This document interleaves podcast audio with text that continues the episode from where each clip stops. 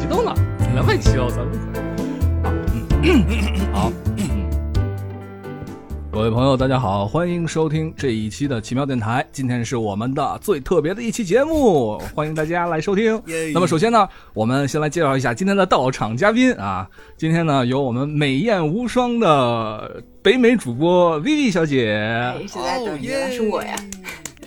大家好，我是 Vivi。还有我们的这个美艳的社畜，操你他妈！除了美艳，是不是就你除了美艳就不会别的词了呀儿形容女人哎有点？对，找不到词儿词汇的贫乏呀。对这个对，好这贫瘠体现出来我台主播的这样的一个嗯，接下来还有我们风华绝代的主播小吉，我还以为你要说欢愉呢。对，我也以为是我呢。对，对，还有就是人见人爱的可爱最可爱主播欢愉啊，哎，你说还有我们的嫉恶如仇的老蔡对不上。对，而且老蔡这个可以，老蔡这个可以。你不是你不是最可爱的主播吗？我以为是大魂舅呢。啊，大魂就是花见张粉已经脱离群众了，这个好吧，那个今天呢，大家凑在了一起，为什么呢？是因为今呃，天有有我们有我没有我没，我还没说大家好呢。有你呀、网络延迟啊，网络延迟。电场，我们是电厂嘉宾。大家好，我是你们的老朋友，美艳无双的大魂舅，人见人爱的大魂舅，花见花开的大魂舅。我们电台要改名叫美艳电台。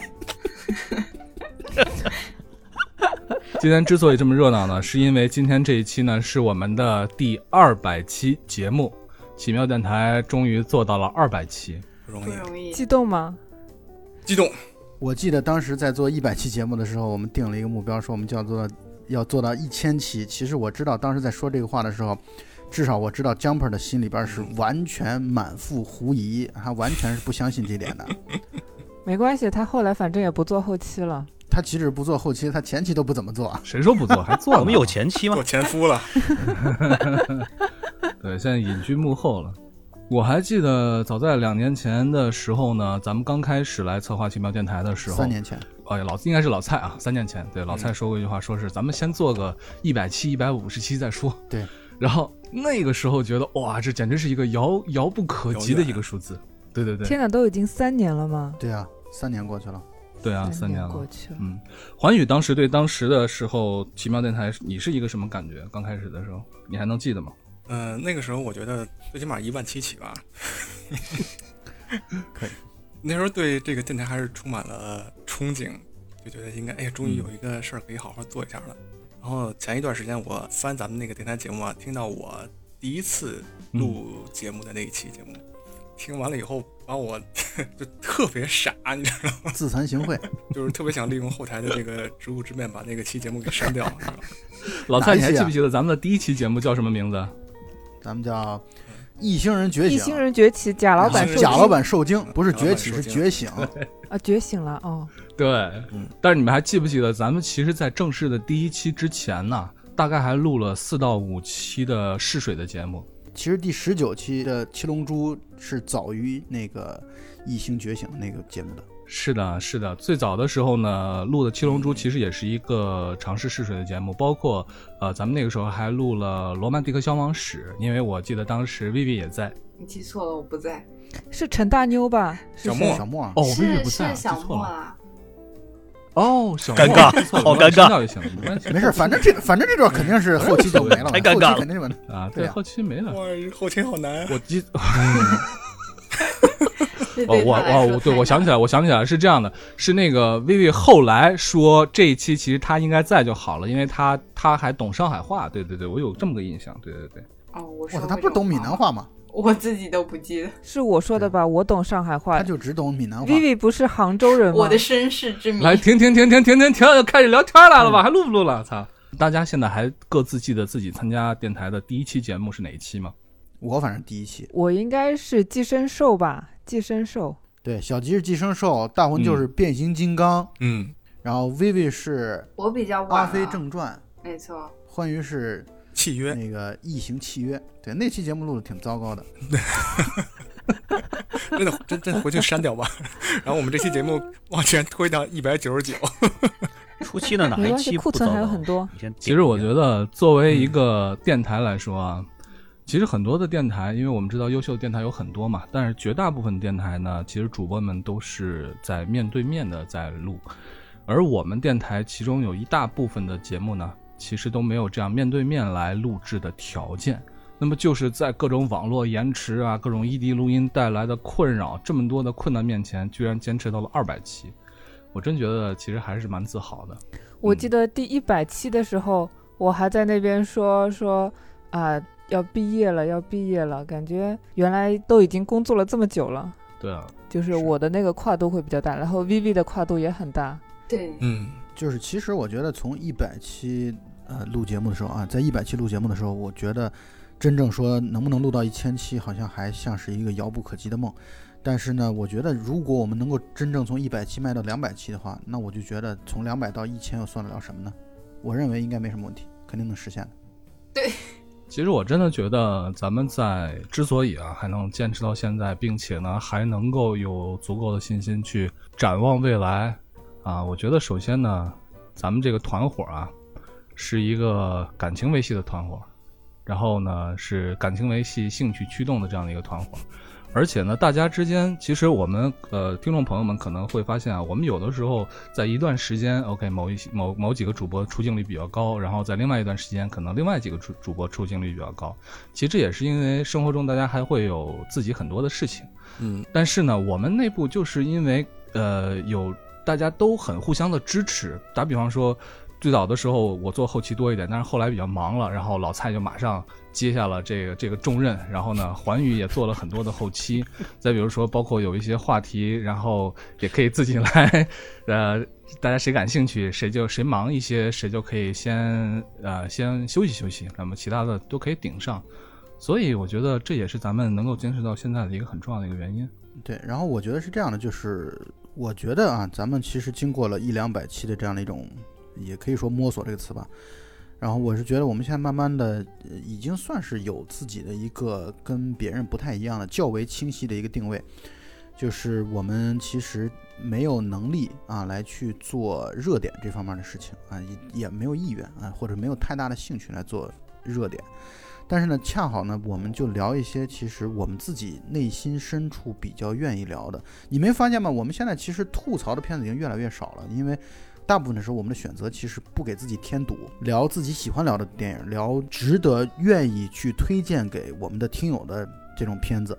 啊，那我们现在慢慢的就会形成这样的一个轨迹或者轨道之后，我觉得也算是找到自己的方向了，而也确实在这样的一个过程当中结识了一些有志同道合的我们说听友啊，他大家对我们的节目也会有一些好的反馈，所以不管怎么说，我们是觉得我们越来越专注于电影本身了，这是我们内部的一个从来没有正式讨论过，但是基本上就是朝这个方向去走的。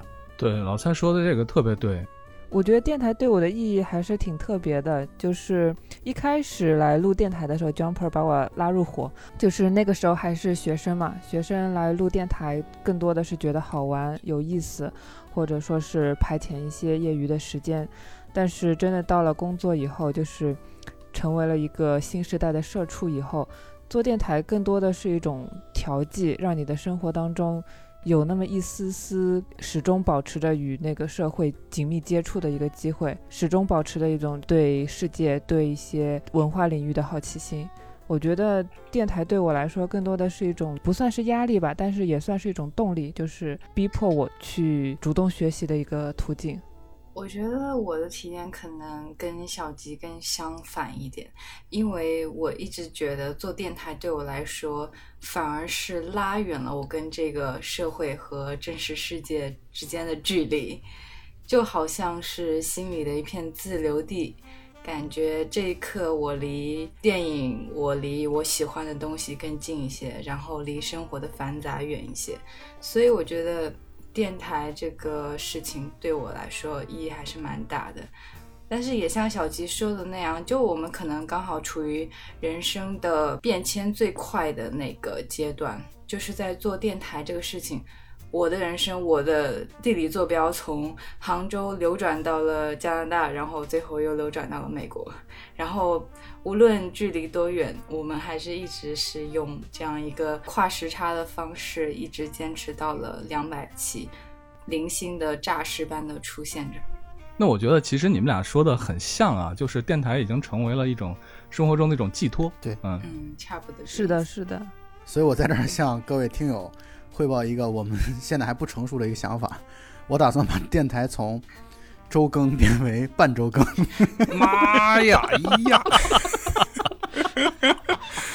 哎呀，这个我要说一句啊，这个老听众可能知道啊，老听众可能会知道，大家可以翻一翻最早的时候我们的这样的一个更新的记录，在很长的一百期之前的很长的一段时间里面都是半周更，嗯，对，那倒是。而且最痛苦的时候，那个时候他们都以不会做后期为由，那段时间那段时间真的是还还挺麻烦的啊，录音然后加后期还挺麻烦的。不过现在如果是要半周更的话，我觉得好很多，因为老蔡表示所有的后期都他做，所以特别好。嗯，谢谢老蔡，老蔡加油。谢谢谢谢。这个 flag 不能随便立。啊，我觉得我们那个时候啊，就是最开始的时候，其实你说一周两更啊，为什么？好像也没有一个原因，可能就像是一种刚开始做这件事儿的那种热情如火。然后呢，我是觉得现在其实反而有意图啊，虽然我们不敢说现在要承诺就一定会一周两更，但是有这个意图来变成一周两更呢，也是因为基于我们现在经过两三年的这样的一种摸索之后，感觉好像对于如何选片、如何聊片子、如何做后期，有了一套更加我姑且用成熟这个词啊，稍微成熟一点的这种想法和计划了，所以才敢于说想要再尝试一下。因为还是有一些朋友说觉得周更有点听得不过瘾啊，然后啊我们自己做的时候，我有时候我也会觉得有点不过瘾，所以呢单日更，先立一个可能不一定能实现的这个 flag 吧。我教你一个办法，你把一期节目剪成两期，每期节目只有半个小时，然后分为上下两集播放。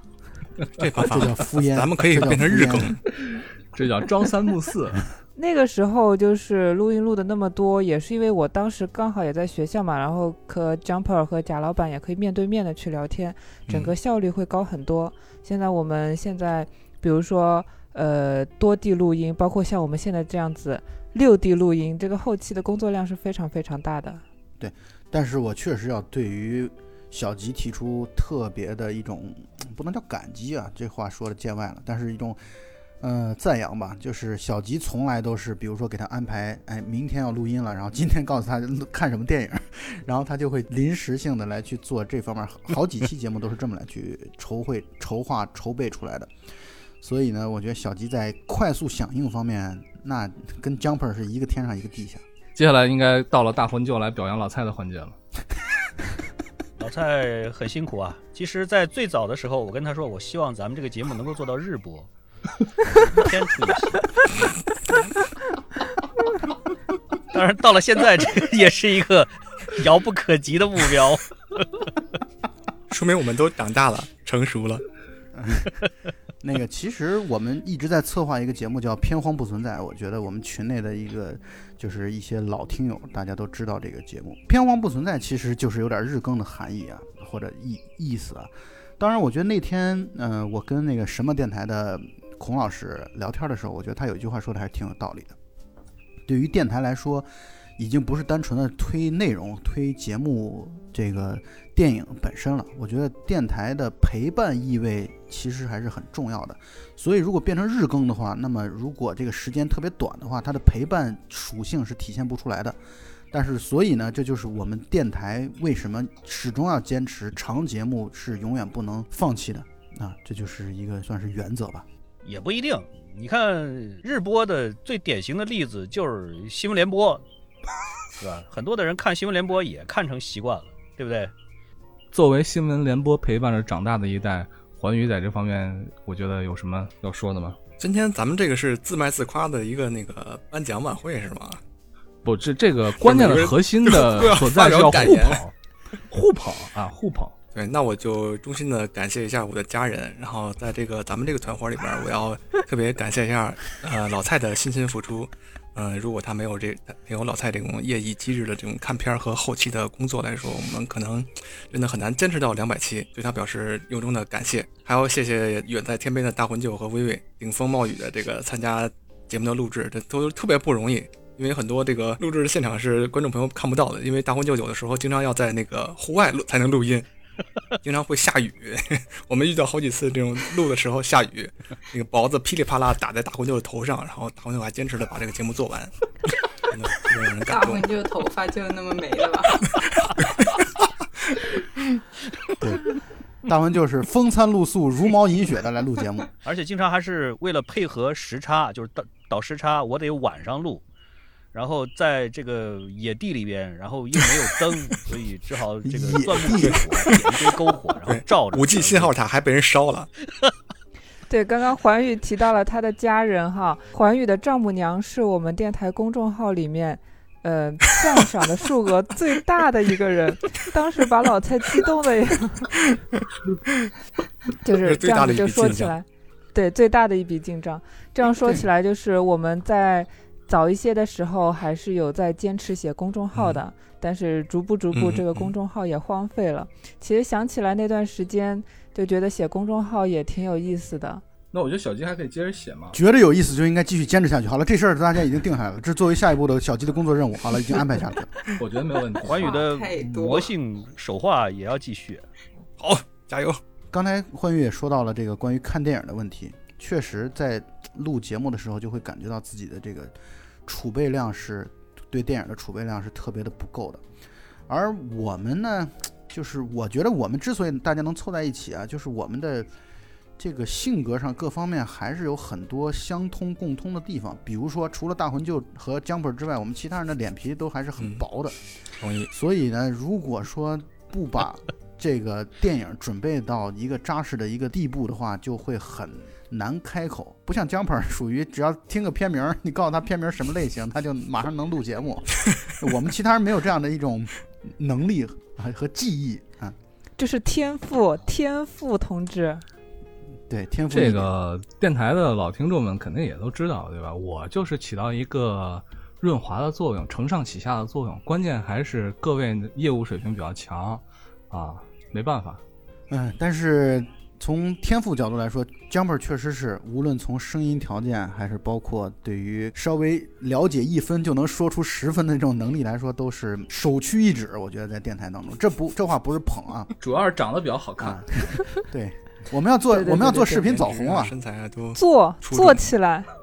下一步那个 jumper 的那个工作，对。那下一下一步我们就要跟听众朋友们承诺这个两个女主播的这个视频的每日推送的这个这个问题了哈。呃，为了录这期节目，薇薇还专门做了一个发型。你没看我也换了一个眼镜吗？小吉专门洗了个澡，大魂就专门买了一个粉红色的，我还专门买了一个粉色的手机支撑架。其实啊，咱们做了这么长时间电台呢，每个人倾向的风格，就从咱单从节目来说啊，咱们节目选题来说其实哎，对，还是有一些，不说绝对啊，但是还是有大概那么一些倾向性的。嗯，呃，比如说大魂救，那就是大片儿，变变形金刚刚，而且呢，啊，变形金刚啊，漫威那个这超级英雄这样的大片儿，漫威、DC 这一定不能少了大魂救。然后，并不是说这些片子本身呃就如何如何，因为老蔡最早的时候是一直戴着这个有色眼镜来看待这些问题现在的。不是吗比？如说我印象中特别深的，呃，比如说印象特别深的，比如说这个钢铁侠一，然后老蔡说那还算电影吗？就类似类似这样的。但事实上呢，老蔡我觉得啊，老蔡一个特点就是啊啊、虽然说是内心一直非常骄傲，但是实际上呢，身体还是很诚实的。然后现在呢，一直也跟大魂就在继续在策划关于 DC 的一些片子、一些主题啊。那么在不久的将来，大家也会能听得到。嗯再比如说这个欢愉呢，就是比较倾向于一些温情系的、可爱的，对吧？比如说欢愉，你还记得咱们俩最早单独录的是什么？《天书奇谭》。天书奇天谭是吧书奇谭，对，咱们后来咱俩还录过《霹雳贝贝》，然后我觉得这样的片子就跟欢愉聊的就就特别特别合适。你很难想象我和老蔡在那儿聊霹雳贝贝会是一个什么样的一个一个一个场景。然后呢，Vivian 和小吉其实我觉得他们两个人有很多的很类似的一些一些地方，包括他们看的片子啊，两个人都是观影量，呃，当然比我不知道高到哪里去了啊。从一百期啊到二百期，这后一百期当中呢，我觉得老蔡确实付出特别大的努力，出镜率比前一百期高很多，然后后期也做了非常多的工作。那老蔡，你觉得你在录的后面这一百期里面，有没有哪几期是你觉得特别满意的？有没有有没有哪几期是让你觉得不是特别满意，不是特别好的？嗯，我觉得不是特别好的，主要集中在前一百期当中。反正不太满意的就是，我觉得我聊新片儿不太会聊。如果马上刚上映的，然后立刻要来聊的话，我觉得好像就总觉得啊，就味道就不对。嗯，必须是得先这个电影震撼了我，然后呢，我再反过来再去聊它的话，可能就会准备起来会更得心应手一些。你比如说上次有几个朋友也在跟我说《绅士们》这期节目啊，就会觉得特别的欢乐啊。我是其实我要说的是，如果我跟江鹏能够当面录的话，恐怕会比现在的这个效果欢乐效果会再加倍。啊，所以借着有机会的情况下，我一定要争取多拉欢愉要录节目。我觉得我跟欢愉由于疫情的原因，我们已经半年没见了。我操，半年没见了。嗯，对啊，你们还都在北京。我觉得我跟所有人都已经很久很久没见了。不过老蔡刚才说的一点，确实是就是在录节目的过程当中啊，这个当面录和连线录是完全不同的两个感觉。连线录就感觉 OK，这是一个任务，咱们要把它来怎么样来完成了。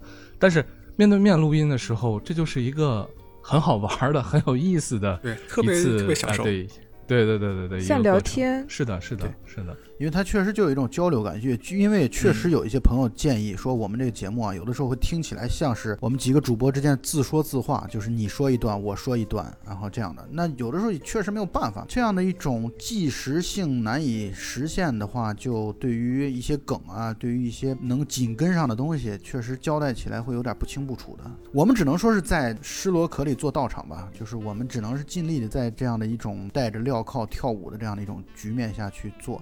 但是好就好在，我觉得我的感觉是我们应该在这个过程当中，热情之火，我觉得是越烧越旺的吧。就是我觉得大家可能对于再继续做下去，不管是说不说一千期先不重要，重要的在于我们能不能继续往下做，然后一周不管一更还是两更，我们都能够一直坚持做下去。这一点我相信我们大家还是很有共识的。嗯，我觉得可以期待一下五 G 技术的发展，可以把我们的通讯问题可以解决掉一些。但确实还是当面的效果确实不一样。嗯，对对对，主要是情绪上的传达会更加的轻松便捷一些。对，说到这个啊，虽然我们这期节目呢是我们六个人在这儿跟大家聊，但事实上呢，在背后一直支持我们的，包括我们之前的主播，在这里面不得不提一下，包括贾老板受惊的贾老板，然后再包括酷酷啊，包括呃叉子，再包括有那么几次来出镜的没文化梅总啊，像这些这个。啊，对，L 博士，对，没错。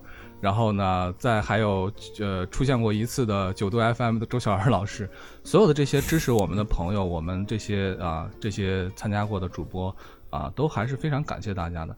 之前有有朋友问说，贾老板最近怎么很久没出镜了？是这么回事。贾老板呢，他现在在做一个公众号的一个运营，然后也确实特别的忙。不过前一段时间还啊聊起这件事情，他在西安。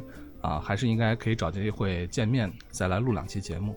嗯，我们之前一直都在说电台的事情啊，我们也可以还是聊一聊我们的这个电台最根本的电影方面的东西。咱们轮流说吧，就是最近半年当中你的一些印象深刻的电影，包括你有哪些咱们电台没做的，但是你很想要去拉出来说，哎，我要录这期节目或者录这个电影，那咱们可以交流一下。对老蔡的意思就是趁今天的机会就开始可以立立 flag 挖挖坑，对吧？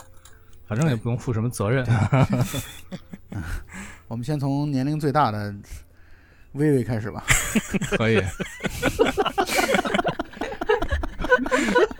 行吧，孩子们。其实这半年，说实话，我看的电影并不多，但是有一部让我有一个特别的印象，就是。在这次呃新冠病毒爆发之前，我刚刚看了那部叫做《万箭穿心》，不知道你们有没有听过？就是武汉的那个片子。没错，它但是它跟疫情没有任何关系。然后它是芳芳写的一个小说的同名电影。对，这个片子是王静导演的。其实那是我第一次知道芳芳这个名字，然后我也没有预料到在今后就是两三周以后，它会成为一个话题。觉得这个还蛮奇妙的一件事情。电影应该可以说是质量挺高的一部电影，因为它的话题也比较小众，是一个讲的非常市井的一个故事。呃，一个强势的女人如何一步步摧毁自己的丈夫，然后跟自己的亲生儿子反目成仇的这么一个故事。虽然落点非常的小，其实还是蛮震撼人心的。正如它的片名《万箭穿心》一样，看完会让人有一种绝望的感觉。这个片子豆瓣评分八点六，我觉得在国产片子当中已经算是非常高的一个啊，分数相当高了。嗯，对，但是他改编的电视剧其实拍的挺烂的，就建议大家不要看。是闫妮主演，闫妮何冰哦主演的。那么这个片子是不是可以安排上了？安排一下吧。安排可以安排坑嘛，随便挖。我的话，其实就主要是早期录奥斯卡的时候嗯看的特别多，然后我在上个礼拜的时候把韩国六十年代的那部哦《夏女》给看了，就是呃老蔡应该知道，就是奉俊对昊还挺喜欢这个导演的，是吧奉俊？昊在他提到自己的受影响比较大的电影当中，会专门提到了《夏女》。如果大家有看过《夏女》的话，就会明白，就是《寄生虫》这部电影对《夏女》的借鉴的部分其实是非常非常多的。它的一个总体的一个思路跟《夏女》是完全一致的。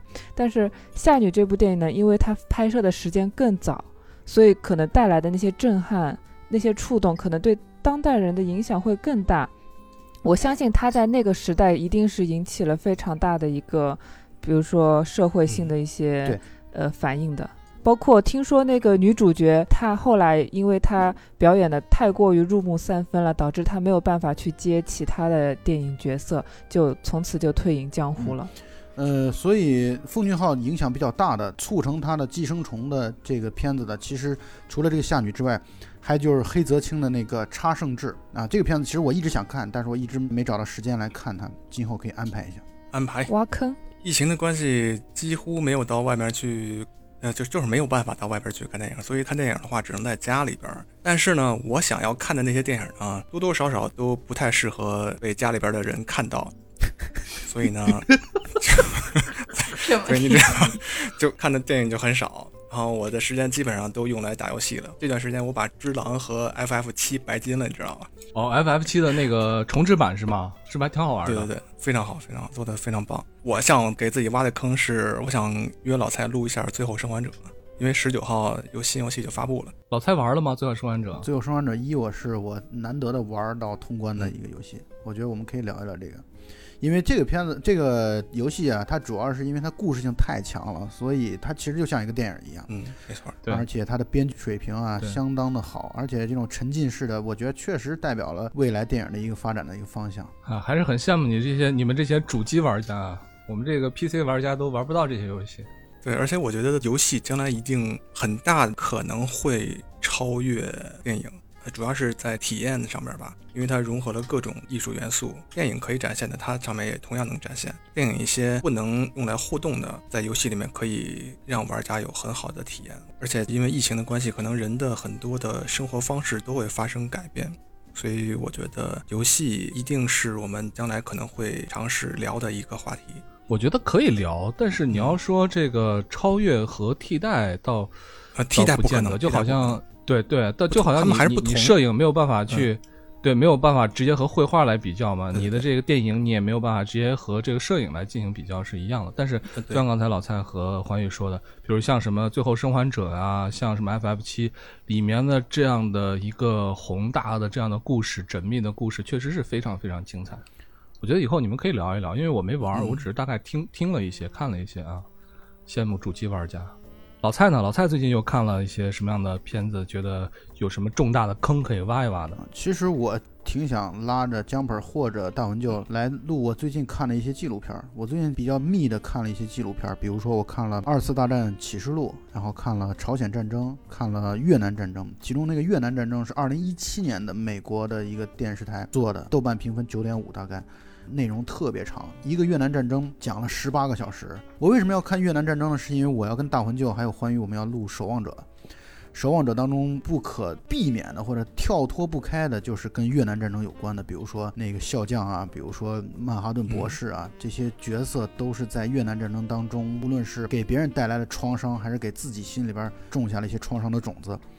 所以呢，我觉得我最近看了纪录片看的特别多，看纪录片多了之后呢，就会有一种反正就特别感慨的一种，尤其看战争这种电视剧啊，或者战争这种纪录片。总之，我们之前的好几期节目也提到过这个话题，就是我们和平万岁。我们无论到什么时候，永远不要以任何的理由来去说我们要武力哪哪哪，武力这个武力那个的。我觉得，嗯，战争一定要远离我们。我觉得从来没有说是好战争坏和平。确实是这样，不过老蔡说这个纪录片，嗯，我前段时间看的纪录片就是《最后之舞》，咱们还大概说过，你看了吗？老蔡？对，这个我要，这个我们肯定是要录的，这个可以看一看，这个看的还是很让人激动的。当然，背后也有很多的值得探讨的地方啊，就是因为还会有很多的，包括球星也在说这个问题，就是《最后之舞》里面有很多不尽不实的地方，当然此乃后话了。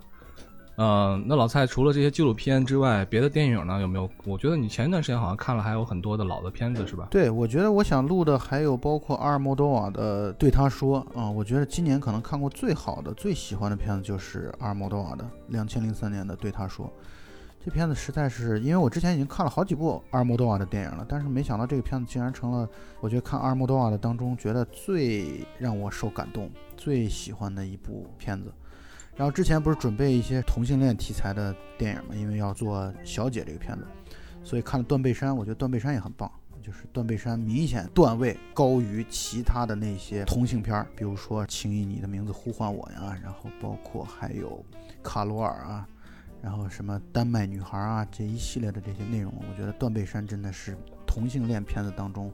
或者同性题材的片当中一个高峰，而且尤其是因为我跟大魂舅还有欢愉我们录了《暗夜骑士》嘛，就会格外的对希斯莱杰充满了好感。就是在断背山当中看到他出现的时候，就会觉得特别的有一种怜爱的感觉啊，就是对他的这种角色。断背山我没看过，但是呃，我看过蓝雨，我觉得蓝雨也挺好看，蓝雨也很不错啊，蓝雨也算是同性片子当中，包括春光乍泄当然也很好。就是我觉得最近好像看同性恋的这种片子看的比较多。但是我觉得断背山一定都应该去看一下。那你这个坑就算挖下了。大魂就有什么坑可以挖吗？我这半年基本上都是在复习老片儿，因为你大家也都知道，我看都是这种大俗片儿，就是枪战动作这种。这种东西就目前这个状态底下，基本上不太可能上新片了。如果要是其他的一些个，比如说小成本的或者独立制作的片子，在现在这个状态底下是可以另外的某一种渠道来发行，比如说我就直接在网上就直接公开了。但是这种大成本的这种大片，制片公司做出来了，肯定是不可能这样子随随便便的就免费的就在网上发的，肯定是得等到电影院重新开始营业，然后才上线。所以现在肯定是没有新的大片出来的，这是肯定的。所以就只好在家里边就把那些过去的老的大家都听说过的 这种 俗片儿再拉出来。而且现在目前这个状态，每天晚上把孩子哄睡了以后，就随便电脑里边就点开一个片子看点片段，就利用零散的碎片的时间看片段。比如说像什么变形金刚这种，肯定是 可以再点开看一看。尤其是变形金刚的。真喜欢变形金刚，好像都有那个，就是那个解说字幕的。我不知道你们有没有看过，就是有专门的爱好者做的一个解说字幕，那个配上了以后看，其实感觉是非常好的。就是他给你讲这里边的彩蛋，讲这里边的花絮，讲这里边的周边，看着很带劲。然后就类似这种类型的片子吧，这些天看了很多，包括我《星球大战》也翻出来。这个主要是为了带带老大看，就是把他从一二三四五六开始看起，一步一步的接着看。我觉得他在前边的开头的几部还挺喜欢的，但是到了中间那几个比较 boring 的，对于他来说他也不太想要往下接受。然后录节目的时候，一九一七等等这几个在电影院里也看了一些。然后就是像什么复联一、复联四这种，都是隔段时间。必然要拉出来复习一下，然后包括像《谍影重重》系列这一些个都是大大俗片儿。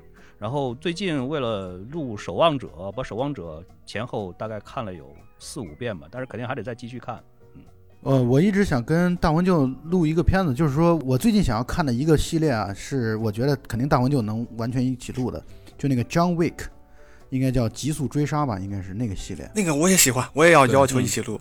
啊。对我，因为我没看这个片子，但是我就是觉得它首先评分特别高，然后呢，我看了开头，我就觉得它的那个动作戏做的还是很有张力，好看，啊。好看。我就说是这样的，这个张 Wick 是很久以来都没有出了这么地道的动作片了，它就是一个纯纯的动作片，就是以动作为灵魂的一个片子，确实是我觉得可以值得看一看。嗯，对，然后说到动作片，我就又想起来那个一直想拉 Jumper 录的《罪恶之城》，就《罪恶之城》一和二，我觉得啊完全值得去录节目。我最近看一个片子看的很多很多遍，就是《疯狂动物城》，因为我家老二特别喜欢看那个片子，每天都吵着要看，然后我就只好每天陪着他看那么一小会儿。我觉得这片子确实是越看越有味道，越越看越觉得这里边的深意真的是挺可怕的。我也看了好几遍，我的品味跟你小女儿一样。不过这个大红就说到这个啊，我觉得陪孩子看最多的是小猪佩奇，小猪佩奇越看越觉得好有教育意义啊，教育意义。我也看过一集《小猪佩奇》，听说是一部大型家庭特别好伦小猪佩奇，对我觉得还挺好的，就不脑残，也不那个无脑宣教。对，我觉得那看小猪佩奇最大的乐趣就是认里边那些动物都是什么什么什么动物，什么种族。什么名字？这种系列的动画片其实都特别好看，真的非常好看。嗯，另外再说一个，就是最近这半年我想看但是没有看的片子，就是想复习，但是也不知道是什么原因，一直没有复习的片子。最典型的一部就是《云图》。啊，你不是一直很喜欢云图吗？对我一直是这一直是我最最喜欢的电影之一。对，沃卓斯基姐妹这个片子没法讲，就是它实在实在是没法讲，就是连你你你就算做一个视频来把它讲清楚都很难很难，更何况是用音频，实在是讲这个片子的难度实在是太大太大了。还有一个就是也是沃卓斯基他们做的这个美剧，就是《超感猎杀》，也是一直想看，一直没时间看。好看，再然后一个是我一直想做一个一期节目，就是游戏改编的电影。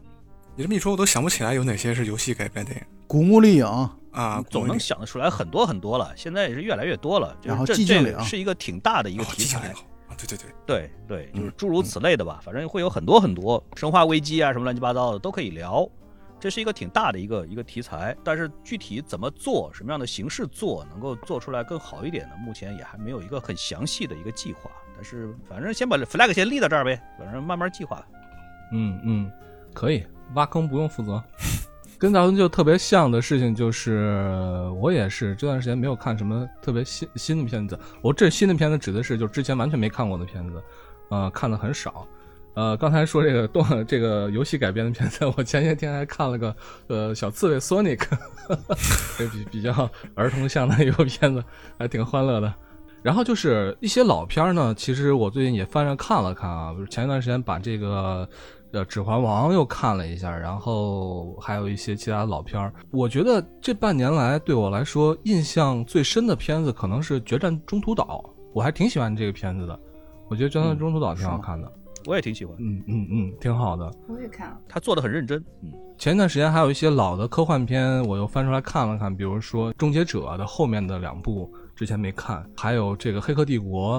其实之前有很多听众朋友挺喜欢的，我咱们的一个老科幻的系列，也好长时间没没做了。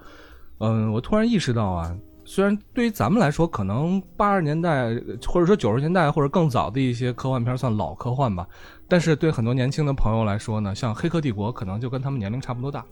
黑客帝国可能是他们特别特别小的时候就看的很老很老的科幻片儿，就是两千年前后也有一些很不错的一些科幻片，我觉得咱们都可以其实拿出来聊一聊。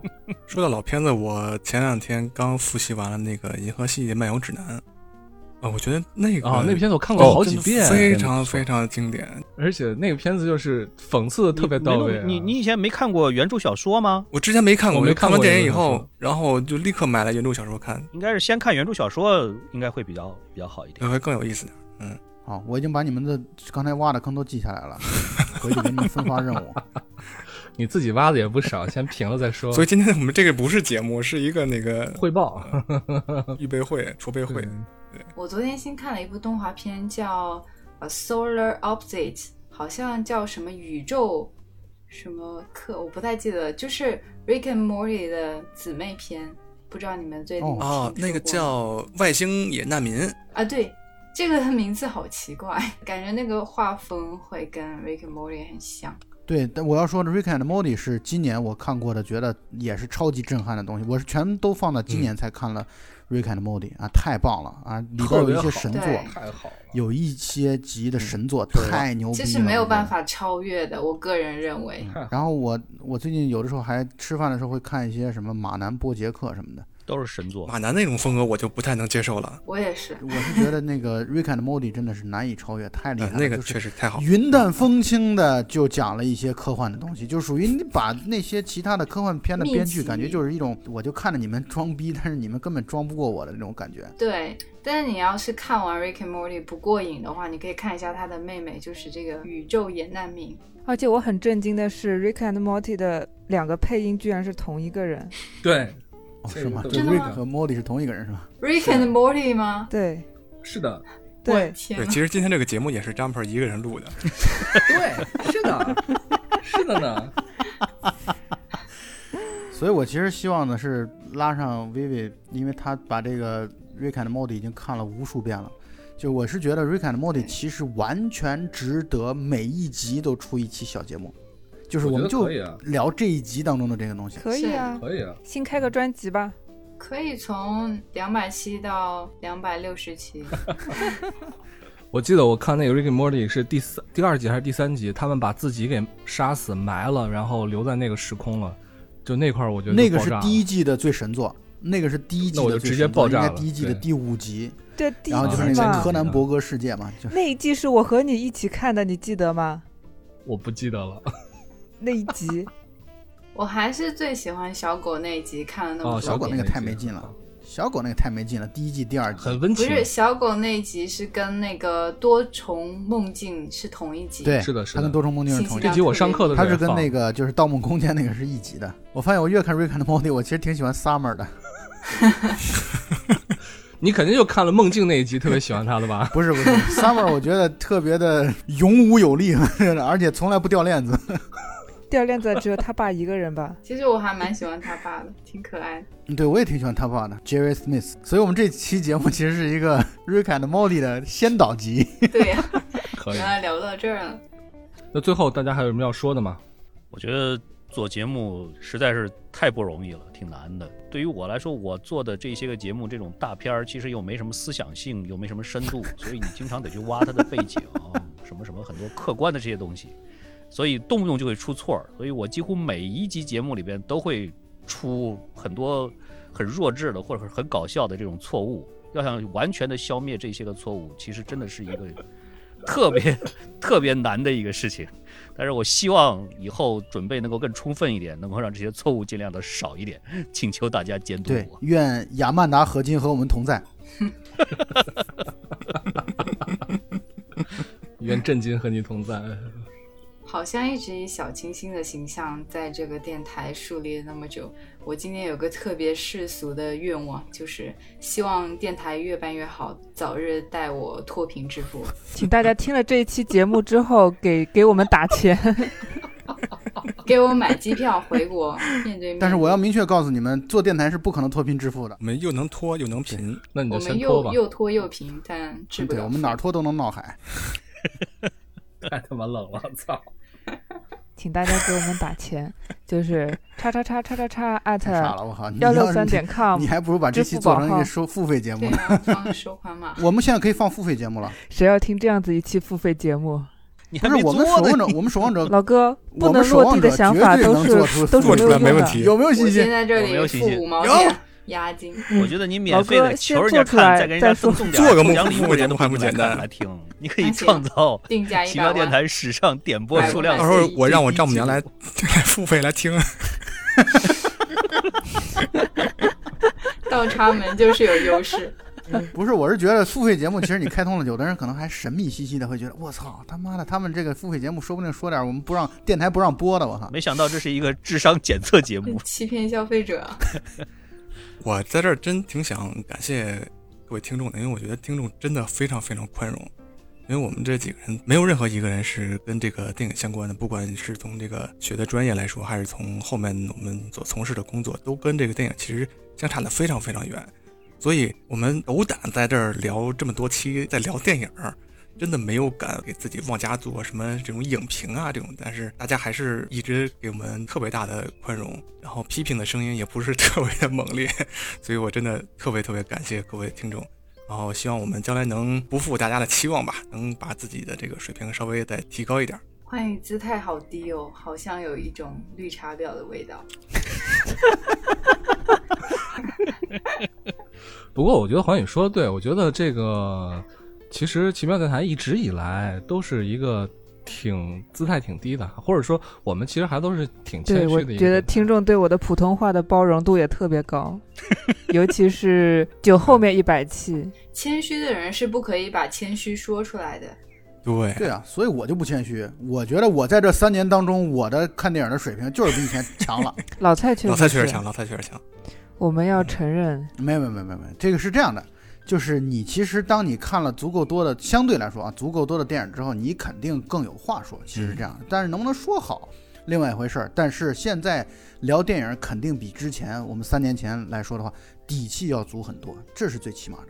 对好吧，确实是大家在录节目的时候也是多少有一些成长啊，看的片子也多了，然后录节目呢也更加顺畅了。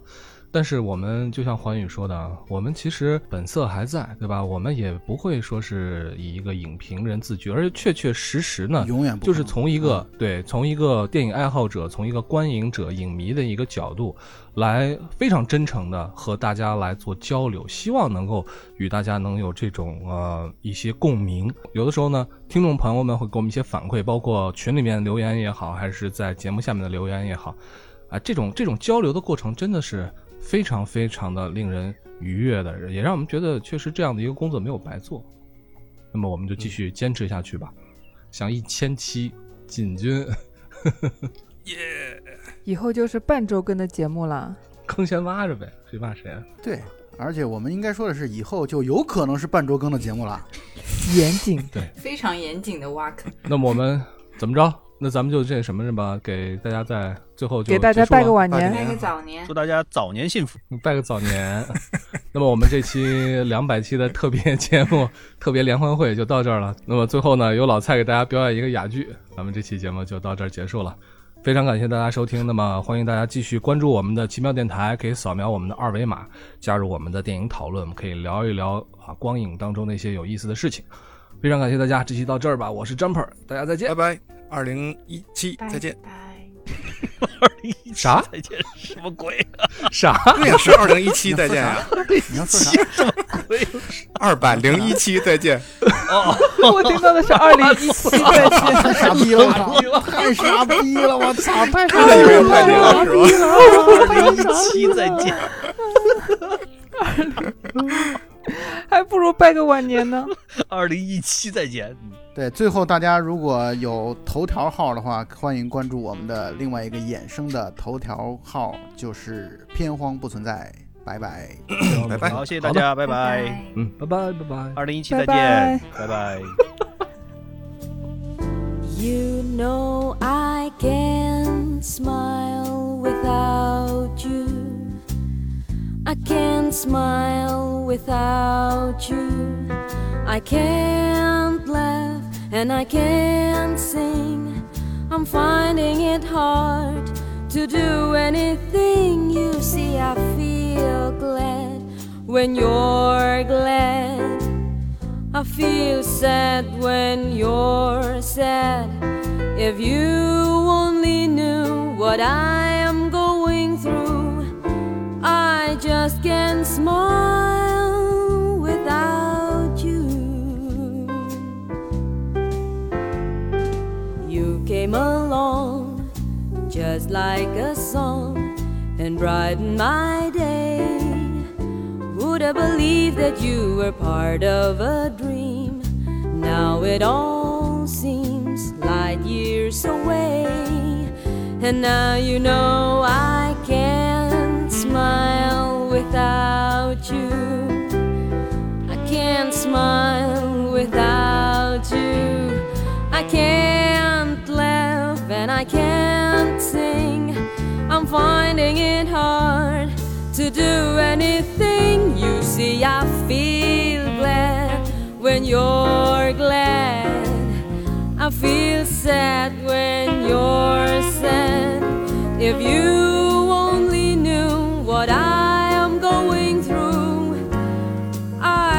just can't smile. Some people say happiness takes so